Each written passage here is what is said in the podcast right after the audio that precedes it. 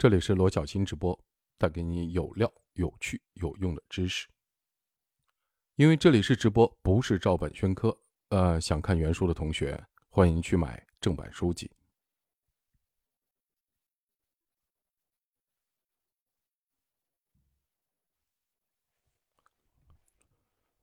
你到底是谁？我们需要重新的理解自己。前两年有一部非常火的电视剧，叫做《三生三世》，具体的情节已经记不清了，但里面有个演员我印象特别的深刻，就是主演杨幂。她在剧中饰演了好多角色。第一个司音，为了拜师学艺，女扮男装，率真可爱；第二个素素，白浅的第二世，夜华的妻子，隐忍善良，性格刚烈；第三个白浅。四海八荒的上神，武功高强，妖娆而不失尊贵大气。第四个玄女变身，心狠手辣，阴险狠毒。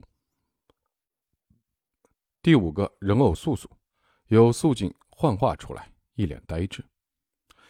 你是不是也感觉杨幂同学在这部剧里的演技简直爆表了？竟然一个人饰演了五个角色，拥有完全不同的性格气质，而且。没有任何违和感，穿梭自如。其实比起杨同学，你的演技更加爆表。我们每个人在生活中扮演的角色，可一点都不比不比杨幂少。你可能是一位孩子的父亲，是你父母的孩子，是你妻子的老公，是公司里的领导，是大学的同学，是远房表哥的亲戚。而且每个角色的性格、能力、行为还都不太一样。作为父亲，你可能会比较严厉；作为老公，你可能会比较温柔。作为领导，你可能会有些威严；作为同学，你可能又会很亲切。而且，你可比杨幂厉害多了。她换个角色得拿个剧本先练习几遍，正式演出的时候还得换个衣服，而你只需要一个电话，一秒，老子变儿子。因此，别人认识的到底是你，还是你所扮演的角色？在别人的口中，你可能是李局长、王科长、杨总，但他们叫的到底是你？还是你扮演的角色。等有一天你老了、退休了，他们会认识新的李局、王科，继续和他们交朋友。那个时候，你又是谁？我们好像已经习惯了这种角色化的生存。除了刚才说的那些基本的角色之外，你每天头顶上可能还有如下的众多角色：按职能划分的角色，码农、销售、模特；按地区划分的角色，中国人、上海人、北漂、杭漂。按比较得来的角色：聪明人、笨蛋、好人、坏人、穷人、富人。这些角色并不只是一个代号，他们是有生命的。每个角色都很鲜活，都想让自己长大。比如销售，会想把业绩做得更好，把自己变成更好的销售；父亲会想办法讨孩子欢心，让自己成为一个更好的爸爸。各种角色都会奋力的前行，拉扯你的内心，让你感觉好累。我们经常可以在地库里看到一辆车停着，里面的司机坐在那里静静的发呆。有些男人会把窗子打开抽支烟，有些女人会趴在方向盘上一动不动。但灯光告诉我，他还在地库。有些人回到家，一个人躺在沙发上，脱去所有的角色的外衣，顿时感觉轻松了一些，终于可以好好的休息一会儿了，不用再演角色了。然而，突然有一种无突然有一种无所适从的感觉油然而生，好像刚演完戏，突然没有角色加深了，心里竟然感觉空落落的，脑袋处在真空状态。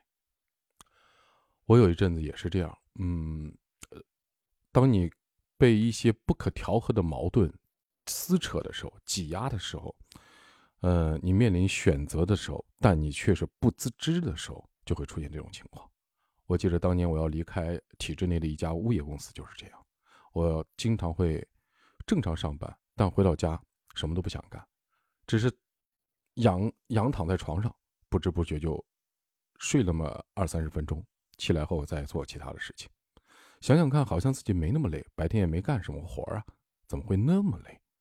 那就是其实你的身体，或者说你身体的能量在告诉你一件事儿：这种生活，你得换个活法了。当然，更多的人为了填满这种空虚的状态，他们拿起手机开始刷剧、刷抖音、玩网游。这时候，把自己的注意力白白的被浪费掉，被人收割了。有时候角色和角色之间还会有戏份上的冲突，比如老婆希望你多点时间陪陪自己，陪陪孩子，而公司希望你多多加班，创造更好的业绩。就在这个时候，你接了个电话，老妈和你说，你得经常回家看看。你是想做老婆的好老公，老妈的好儿子，还是公司的好员工、父母？嗯，老妈和老婆同时落水了，你先救哪个？任何一个角色都很重要，你都想做好。随后，角色和角色之间的矛盾和撕扯就开始了。但神奇的是，你最终竟然全部搞定，而且游刃有余，穿梭自如。不得不说，人生如戏，全靠演技。下一届的奥斯卡颁奖典礼，你得有一份儿。准备好你的颁奖词哦。啊，不是你自己领奖的词儿。但那些真的是你吗？你以为你在做自己，其实你是在演戏。如果去掉这些角色，你到底是谁？你为什么会有这些角色？不知道，好像生来就这样，好像这些角色是别人给你的。这里是罗小新直播，看书不信书啊！我会分享自己的心得，如果喜欢原书，欢迎去购买。人为什么会被角色化？为了便于管理和协作，两千一百年前，董仲舒啊建议汉武帝实行新的统治政策。罢黜百家，独尊儒术。为什么？因为儒家定义了我们的角色以及角色之间的关系。君为臣纲，父为子纲，夫为妻纲。这些角色的定义，能够很好的帮助统治者维护社会的稳定。所以，角色是什么？角色就是规则。你是这个角色，你就应该符合这个角色，呃，应应该就有这符合这个角色的行为准则和处事态度。比如你是父亲。你就应该爱孩子和孩子他妈，你应该每天花时间陪伴孩子，你应该尊重孩子，你不应该只关注他的学习。比如你是一名交警，那么你在执勤期间不准穿高跟鞋或者黑色以外的杂色鞋，不准背手叉腰插兜、伏肩搭背，不准吸烟、吃东西、看书报，不准闲谈扯淡、会客办私事等等。像这样，每一个角色都有一些明确的行为准则，就像演员在剧本里，他在戏里扮演什么戏份，应该做什么。不应该做什么，都已经帮你规定好了。在封建时代，如果你不按这个角色应有的行为方式做事，你可能会被判有罪而入狱。为什么角色需要这些规则呢？为了让你的行为可以被预期。你从事某项工作，扮演某个角色，你的动作、语言其实大都被规定好了。所以。当我知道你是某个角色之后，我对你的行为举止、言谈内容需要遵守的规范标准等等，大致会有个预判，而这个预判会让我们的协作变得更加有效。有了角色，大家就会各归其位，大家互相之间可以不必认识，甚至连名字都无法无需知道，只需要知道彼此所扮演的角色，就能产生很高效的相互协作。这些就是角色化所带来的好处。角色化是一把双刃剑。举个例子，比如说你家的狗狗爱随地大小便，为了能够让它在规定的地方撒尿，你可能会做如下的行为：一，在规定的地方，比如厕所里放个垫子；二，如果狗狗在其他地方撒尿，你就惩罚它；三，如果狗狗在垫子上撒尿了，你就奖励它；四，重复前三步，直到狗狗每次都把尿撒在垫子上为止。这个过程是什么？对，就是教育。角色化的过程其实是被教育的过程。狗狗被教育之后变得非常有效率，每一次都会按照规则去垫子上撒尿。可是狗狗开心吗？它愿意这样做吗？不开心，不愿意。所以训练是反狗性的，教育是反人性的。这只狗狗因为训练而变得听话，背后藏着的是什么？藏着的是恐惧，是边界，是束缚。他不敢跨越你划定的边界，因为离开这个边界就会受到伤害。你把自己框定在一个很小的范围内，束缚自己，因为这样你会感到安全。所以，角色化一面带来了规则和效率，另外一面带来了边界和束缚。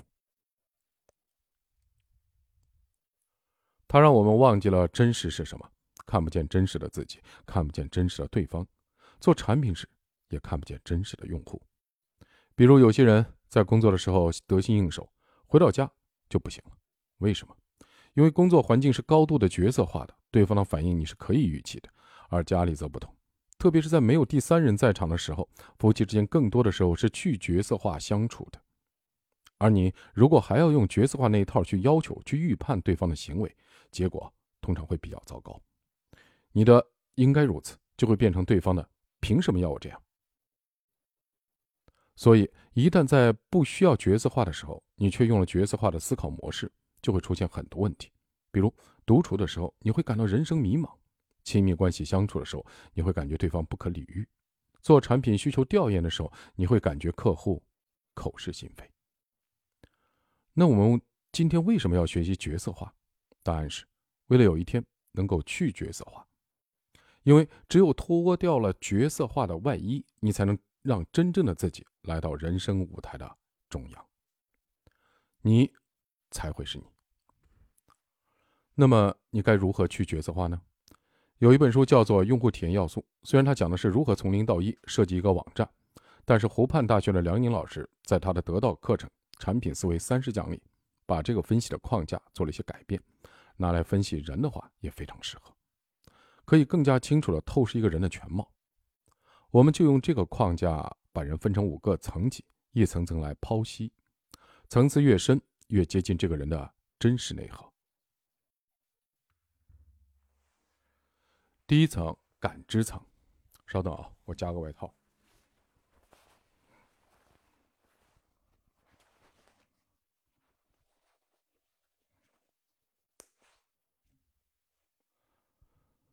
就是对一个人的整体的感觉，是高矮胖瘦，还是漂亮难看，整体的气质如何，言谈举止是否得体，为人处事是否礼貌。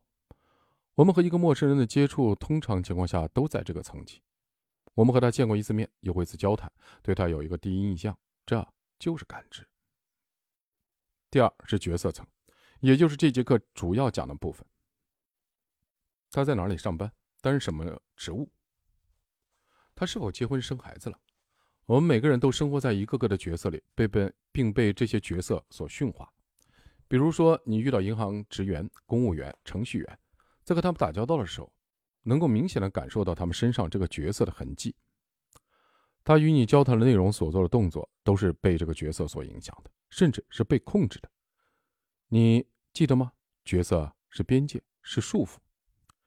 呃，不知道大家有没有感受啊？工作过十年以上的同学应该有这种感受。走的地方越多，感受越清楚。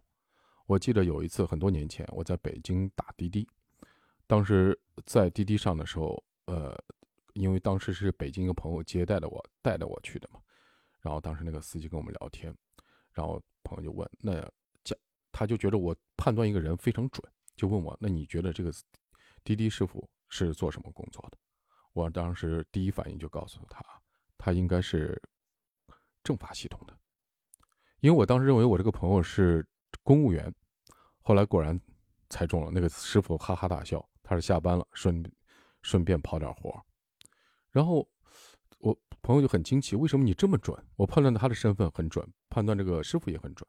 其实我不知道为什么，可能就是见的人太多，走的地方太多，你对某些人的角色有了一种呃感知，这个感知很难把它数据化，但就那么一秒钟，你就能感知到他是哪里人，包括地方口音等等身份。我相信很多人都有这种感感觉啊。当你们在办公室里，在社交中，如果基于表面的感知层的了解，基于角色化的接触，那么你们的交谈内容就会被牢牢的设定在一个很小的范围内，无非就是些关于工作内容的对话、寒暄式的问候、调查户口一样的问答。基于这种方式的接触，你们之间可能只是一种非常浅层次的关系。这就像你和另外一个演员在一起拍一部电影，你们两个人看上去在剧中关系很不错。但这都是基于你们扮演的角色的交际。一旦舞台落幕，脱去演出的服装，你们也许又将回到陌生。如果你想要更深入的了解自己和对方，你就要往下再走一个层次。第三层是资源结构和第四层的能力圈。这两层我们一起讲。从第三层开始，就是一个人的深层部分。第三层是资源结构层，它是指你的财富资源、人脉资源、精神资源等等。第四层是你的能力圈，它是指你的各种能力，比如管理能力、商业能力、沟通能力、专业能力等等。每个人在人生初期时的角色都差不多，一开始都是学生，毕业后都是教职员。每个人未来能去哪儿，成为一个什么样的角色，它是由你的能力和资源的结构决定的。每个人的家庭环境、人脉资源、财富资源以及能力水平的不同，会支撑你们成为不同的角色。就像在我们公司一样的，呃，人有两种角色：一，你是资源型的人，还是二，还是能力型的人。有些人可能能力不行，但他放在那儿给公司就能带来效益，因为他有资源。所以这两种人其实都有他的价值。请注意，如果你的资源不是你自己的，是你的家庭带来的。那就很危险。随着你家你家庭资源不受你控制啊，这个时候，如果你年轻的时候是靠家庭资源，在一个公司谋得职位，而没有你没有能力把这个资源转化为个人能力，或者转化成个人资源，那么你的前途非常危险。好，我们继续，角色会改变，而资源结构层和能力圈只是不断的进化和扩张。如果你的资源结构和能力不发生改变，那即便是更换了角色。也是在同层次的角色之中跳来跳去，甚至还会变得更糟，因为你不进步，别人会进步，而随着你年纪的增大，相对的价值也就变小了。比如，原来你在一个大公司里做程序员，现在辞职去创业了，和朋友合伙组建一个公司，成了公司老板。虽然你的角色发生了变化，但是你的能力和资源结构并没有一起改变。而决定你是否能够胜任这个角色的，不是那张灿星的名片，而是你的能力圈和资源结构层是否能够在接下来这段时间里获得扩张和进化。这个我感受还是蛮清楚的，就是很多人觉得老板各种不行，各种差劲，公呃公司都靠他，但往往等他自己创一手，却一败涂地。呃，这种身边这样的人还见了不少，真的是，可能到了一定年纪，还是那种恃才傲物，觉着。是，就是放眼望去，你们都是都是渣啊！就我最行，这种人我见了很多。他们其实本质上是什么？是能力缺陷极强，资源结构严重缺陷。资源有呃资源结构严重出现了结构的这个这个缺塌方，能力呢实际上是固执，就说已经固定的，可以说基本上是往往是固定不往前走的，吃老本。可能对他们来讲。所谓的学习和看书，就是把自己的原有的固定认识再进行加强，就像城墙不断的加强、加强、加强一样。他不明白那个城墙其实没什么用，圈的是自己。大部分我觉得三十五岁以上的人都是这个问题，以至于前两天我跟呃核心的伙伴、导师在沟通的时候就在讲，我们的事业未来不要这一类人。虽然我已经四十多岁了，因为我越是跟，因为原来一直想我们做这件事一定要有这个年纪的人。甚至四十多岁的人，他们善于跟农村打交道等等，但现实我发现太可怕了，因为他们的意识能力完全固化了。你跟他讲，他永远用他能理解的那一套固有的方法去理解你所有的语言。这个时候，你发现你要去教育他、训练他，让他能胜任你要求的工作，都是一件非常不可能完成的任务的时候，你想到只有一件事：放弃。为什么？你把他练好了，凭什么把他教会？像他那样愤世嫉俗，像他这样子的，不愿意前进，不愿意把自己否定，甚至你可能会变成他的敌人。他认为你是否定他的一切，他不理解你是在帮他进步。那么为什么要浪费这种时间呢？你没有这个义务，因为没人给你交学费，可能还别人觉得你为什么老否定我，对吧？那这样的人就是好合好散，或者说做普通朋友就行了，绝对不能共事。这就是上面刚才讲的。大部分的三十五岁以上人，主要就是自己的资源结构层和能力圈没有任何的更新、扩张和变化。我感受太强太强了，就是很多人，包括很多知识分子，他觉得他看书很多，比如我是博士、硕士，问题是，他拿到这个名片了，拿到这个身份了以后，他的看书的量是否还有那么强、那么大？我指的是深阅读啊，对不对？比如一个五百万字的专业的书籍，他能不能快速的把它读完？每天写读后感，我现实中基本没见过这样的人，他都会说工作很忙。那你说他怎么进步？他所有的观点、所有的认知都被社交媒体所引导。但是你要知道，社交引媒体的让你能看到的东西都是经过过滤的，这个非常严重。你的所有的信息可能都被程序打了标签。有些人老看到负面的，是因为你曾经老刷就。有一阵老刷，他就老给你。这个是没有办法的。你对这个世界的看法就局限于什么？就我们前面刚分析的，局限于你想看到的东西，这没有办法，这是人性。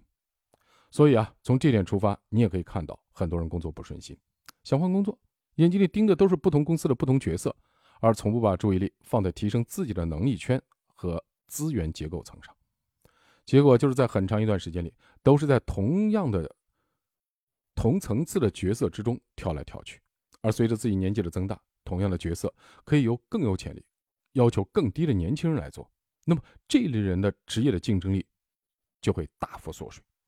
好，这会儿我再展开一下，什么叫资源扩张？包括我还用了个资源结构更新。就拿房地产举个例子，因为我做了七年房地产，就是说，十年前、十五年前、二十年前，房地产你可能在某个公司做中层甚至高层。你曾经主导了多少多少事情，多多牛逼，多少人求你办事，你在那中间赚了多少钱，那是十十年前的事儿，提都不用提。而那个时候，你所有的光芒根本不是你的能力，那是资源结构造成的。你正好在这个身处这个行业，中国刚好属于城市化的井喷期，那不是你的能力。但很多人误以为就是自己特别牛逼，我认识多少多少领导，我做过多少多少多少事儿，今天拿过来又来讲这个事儿。不好意思，你认识的那帮人现在干啥去了？干什么去了？我说实话，百分之九十九都转行了。而且你再跟这些人去聊天的时候，你会发现他们的思维还是原来那一套，真的是，就像现在做生意还是吃饭喝酒，呃，这个是什么？唱歌这一套东西，谁理你啊？但有些人会认为，不都是这样吗？错了，对不对？你像我们，如果你在北京或者在杭州做互联网的话。你有啥我有啥，你能干啥我能干啥，几分钟就解决了问题，一个微信上就搞定事儿。你非得又打电话又请人吃饭，这些人会很厌恶你。为什么厌恶你？你太浪费我时间了，多大个事儿啊！没人会觉得这个事儿是个事儿，但你觉得那是个天大的事儿。别人觉得跟你合作太浪费了，太墨迹时间了，怎么办？只好拒绝你，友好的拒绝你，因为你们完全不是一个同频的。原来我们把它叫做传统行业。和这个互联网行业的比较，那么现在很清晰可以看到，所有行业都是这样。有些人还是觉得，哎呀，还是那一套。说我说句不好听话，你真要能还需要这个这一套的行业，人家在乎效率的人会有更高明的手法。要钱给你钱，对吧？你要面给你面，但是我不想花时间跟你耗。很多人到现在为止还不明白这一点，总总是在这些表面的虚与委蛇中沉浮，浪费时间。就像节后疫情之后有一个段子一样，我这两天老喜欢拿来说事儿，就是大家都拼命的出差，想把这三年失去的捞回来，各种出差，以至于像杭州的酒店，十五天呃之后都订到十五天之后了，都满房。我自己感受是蛮清晰的。去北京也是，房价原来三百的都涨到六百了，就是说，经常还有早餐不提供早餐了，呃，就酒店不提供早餐了。但是事实上是怎样的？大家凑到一起会发现，我操，全是乙方，没甲方。这就是最搞笑的，所以还是那句话，为什么这么忙？目的要了解清楚。有时候可能在伙伴里面，你直接把问题本质指出来之后，伙伴会很不开心。不好意思，你的存在不是为了让伙伴开心，是为了让用户开心、甲方开心。谁为你付费？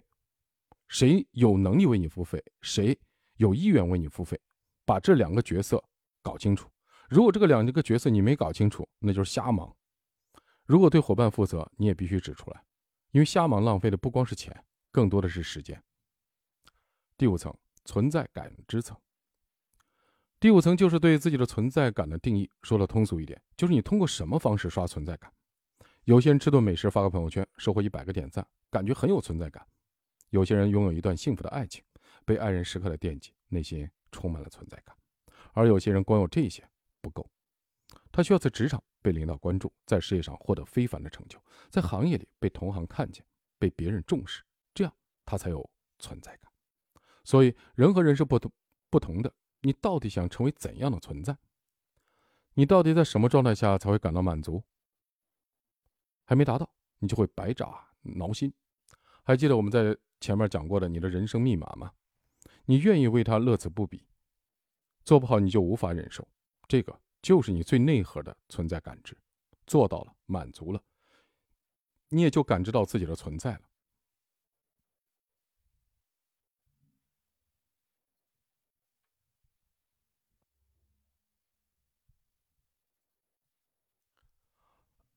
呃，这是哪个同学说罗总威武？不要暴露我真实身份啊！这里是直播啊，以呃以知识以知识会会友啊，这里是罗小新直播啊，带给你有料、有趣、有用的知识。你想成为一个怎么样的人？你的人生使命是什么？是不是感觉这几个问题都好大好空啊？你脑袋里一片空白，从来没想过，偶然想过，也从未找到答案。还是因为你已经习惯了生活在角色之下，习惯用角色化的视角思考，关注的是角色的长大和变迁，却从未关注过你自己真正的想要什么。所以，你要想清楚这个问题，你得抛开这些角色。现在的你就是你。如果你身上没有这些职位身份，你到底想要什么？这个答案，也许你不能马上的回答我，没关系，因为你还没有习惯去掉角色的状态。等你习惯了，答案也就出来了。你一定要回答你自己。每个人的内核存在感知层，到了这个层，其实就是每个人的内核。也只有了解到这一层，你才能和对方建立深度关系，你才能看见一个真实的自己。不管角色层看上去活得多滋润，如果你的存在感没有被满足，你感受到的还是痛苦。存在感的需求越高。没有被满足的落差就越大，痛苦痛苦感也就越大。而你如果放弃了对存在感的追求，也许你就超脱了，但也许你就此平庸了。如果你想和一个优秀的人在一起，并和他建立深度的关系，那么你就要懂他真实的快乐，要懂他真实的痛苦，并且给予他能量，支持他的存在感，并且相互依存，才能成为真正的灵魂交织的伙伴。或者伴侣，在现实中，我也经常会遇到这样的卓越者。不管他表面的角色是什么，我非常渴望跟这样的人建立一种伙伴的关系，君子之交淡如水式的关系。可能我们并不经常见面，没有这种大家理解的觥筹交错，更没有理解的那种传统的嘘寒问暖，没有这些话。我有很多这样子的导师级的朋友，可能。几年里没有一句话，但如果他找我，我找他，一定大家是想做某一件事儿，或者某个问题进行交流，他的深度和密度，就是能量的密度都足够高，没有废话。因为什么？我知道你是什么样的人，我知道你想成就什么，他也知道我，所以说很多人理解不了，我自己有切身的感受。有人问你为什么老是命那么好，总有遇到有人会赏识你。但反过来，我也曾经赏识过很多人啊。为什么？因为我们想做一些事情啊，我想做一些跟别人不一样的事情，想做一些对这个社会有用的事情。我不想这样的活一生，混着。比谁的钱多，比谁老婆漂亮，比谁的房子大，我觉得特别傻逼。这样活着有什么意思？就跟《三体》里面火鸡，火鸡厂里的火鸡在想下顿饭在哪里。这是人的基本需求。它不是我的终极需求，它不是我的存在感，它不是我存在感的认知。如果只是这些，我就非常的痛苦。曾经我有过这些日子，在外面别人觉得有很高的地位，收入还很不错。你为什么会一次一次的把这一切都放弃掉，去追逐你所谓的梦想，去经受那些折磨、痛苦、债务等等等等？最后别人可能有些人还会落井下石。哎，你看他傻逼。对吧？最后又是孤身一人，啥都没了，房子也卖了，等等等等。不好意思，夏虫不可语冰啊，你不懂啊。当然，你也没希望他懂，对吧？所以在这个角色感里，你千万不要有那种，在你做这种角色、你追寻角色的时候，人还有一个很大的毛病，就是你获得这种你自己想要的存在感的时候，有些人还希望这个社会很多人理解他。你有这个想法，那是自自讨没趣儿。这个社会大部分人不理解你很正常，大家都很忙，谁有功夫理你啊？关注你啊？除非你对他有用，这是客观事实，所以你没有必要纠结于谁理解不理解你。就像你你想做一个很牛的事儿，这个事儿可能对你个人没有什么好处，别人仍然会认为这个里面对你可能会升官，可能会发财，可能会你有很多被人求的机会。你去辩解有什么用呢？就像当年我接管物业公司，很多人说：“哎呀，罗总啊，领导让你发财啊，等等。”我都不可理解，为什么领导让我发财？当我去了，我才知道，因为确实那些小恩小惠总是有的。然后我大刀阔斧做这个事情的时候，别人觉得他肯定想把所有的这些据为己有，就是十家供应商变成一家，一个人拿。别人这么想，你有什么办法呢？你去跟他讲有什么用呢？对吧？你就做你自己该做的。当你做无可做的时候，当这个体系有一天让你不让你做的时候，让你做不下去的时候，怎么办？放弃，做你想做的事情。因为我会每个人都会珍惜自己的时间，因为我珍惜我的时间，所以我在任何地方做任何一件事情的时候，一定会寻找他的使命感，即使这个使命感不被我的老板承认，不被我的团队承认，但我得先承认，因为没有这种使命感，没有这种自负的生命的意义。我一天都干不下去，因为我觉得纯粹浪费时间。妈，老子闲得蛋疼啊！陪你们这帮人玩这些，跟小孩子一样的，就是你搞我，我搞你，啊，谁在老板跟前被夸奖了，谁多拿了工资了，谁多拿了奖金了，真的跟一逼傻缺一样的，跟小屁孩一样的。但是很多人到死都在干这事儿。我没这笔钱又能怎样？我没这个职务又能怎样？很多人在那个职务上一一事无成，尸位素餐。有什么用处？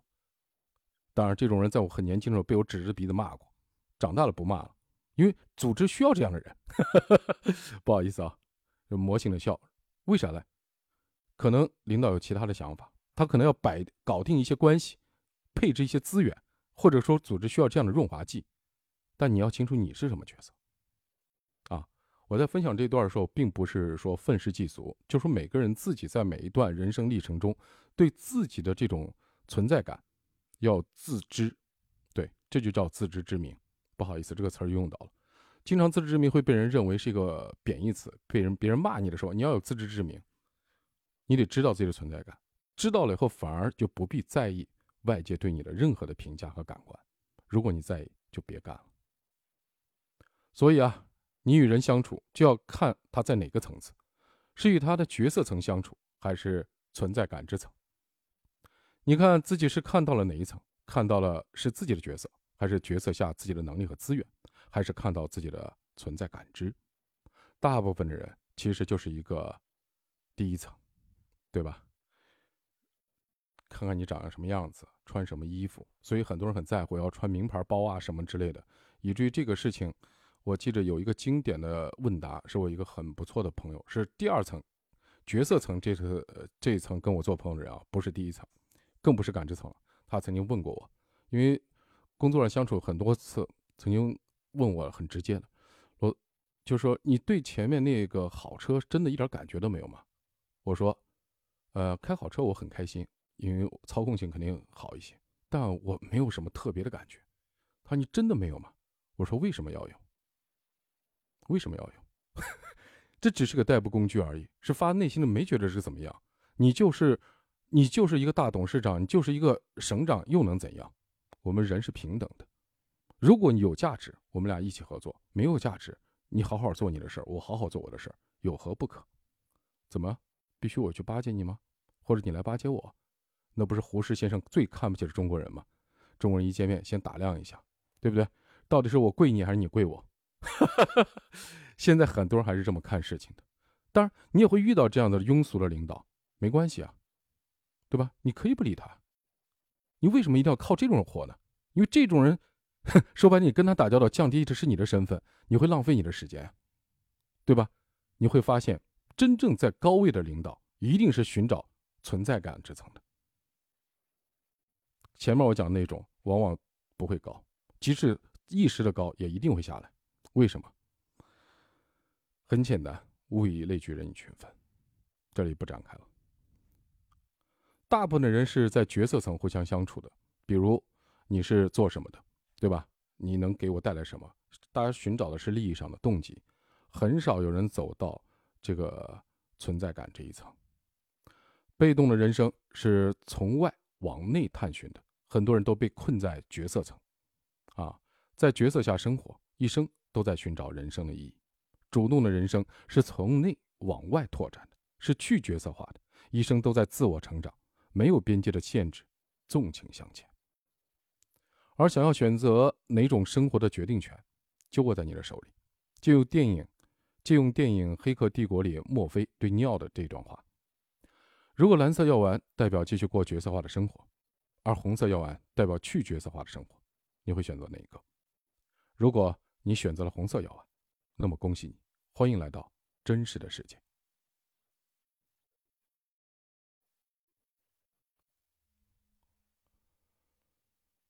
为什么今天我们要学习角色化？第一，为了理解自己。角色意味着规则、边界和束缚，有太多的条条框框，让你无法突破自己。你在什么时候应该做什么，不应该做什么，其实早就被确定好了。你是没有自主权的。你以为是你在思考，其实你是在替角色思考。你想做的事情，其实是角色想让你做的事情。你想要突破这些限制。你想要看到自己的存在感知层，从这里出发，扩展你的能力圈和资源结构层，你才能突破角色的边界，纵情向前。第二，为了理解伙伴，如果你追求的是深度、长期的关系，那么你需要看到的就绝不仅仅是对表面上已经呈现出来的结果。基于角色层的交流都是浅层次的，你需要看到对方的存在感知层，了解他真实的快乐，更了解他真实的痛苦。交换彼此的能量，这样才能成为灵魂的伙伴。第三，为了理解陌生人，我们要清楚地认识到，日常生活中你所能接触的大多数人，其实都是角色化的。你以为的他，并不一定是真正的他。他今天对你这么说、那么做，或许完全是基于角色化的考量，而非他真正的本意。你要学会在与人交往的过程中，把他和他的角色区别看待。如果你在创业或者从事着和产品相关的工作，那么你要对你的用户刮目相看。你要知道自己到底在为他还是为他的角色提供产品或者服务。比如各种协同办公、CRM、任务清单等软件，都是为用户的角色提供服务的。你就不能加入娱乐功能，不然用户玩开心了，老板就不买单了。再比如，你设计了一款母婴产品，你觉得对方是一位母亲，就应该喜欢看这个，应该喜欢点那个。为什么用户演了一天的角色，回到家躺在沙发上，想去角色化的自己待会儿，脑袋放空，刷刷存在感？你凭什么要求他此刻带着母亲这个身份？为什么他就不能像孩子一样玩一晚上的王者荣耀，刷刷五杀的存在感？还有和自己的萌宝拍个抖音短视频？因此，你的用户到底会用他真实的自己来用你的产品，还是穿上角色的外衣来使用？这个你一定要分清楚。这个定位一旦模糊，产品就容易走形。思考和行动，看完不等于学会，你还需要思考和实践。第一个思考题：你觉得自己更适合的角色化生存呢，还是去角色化生存？回答自己啊。问题二：我们还能把这个概念运用在其他什么地方？好，今天直播到此为止，谢谢。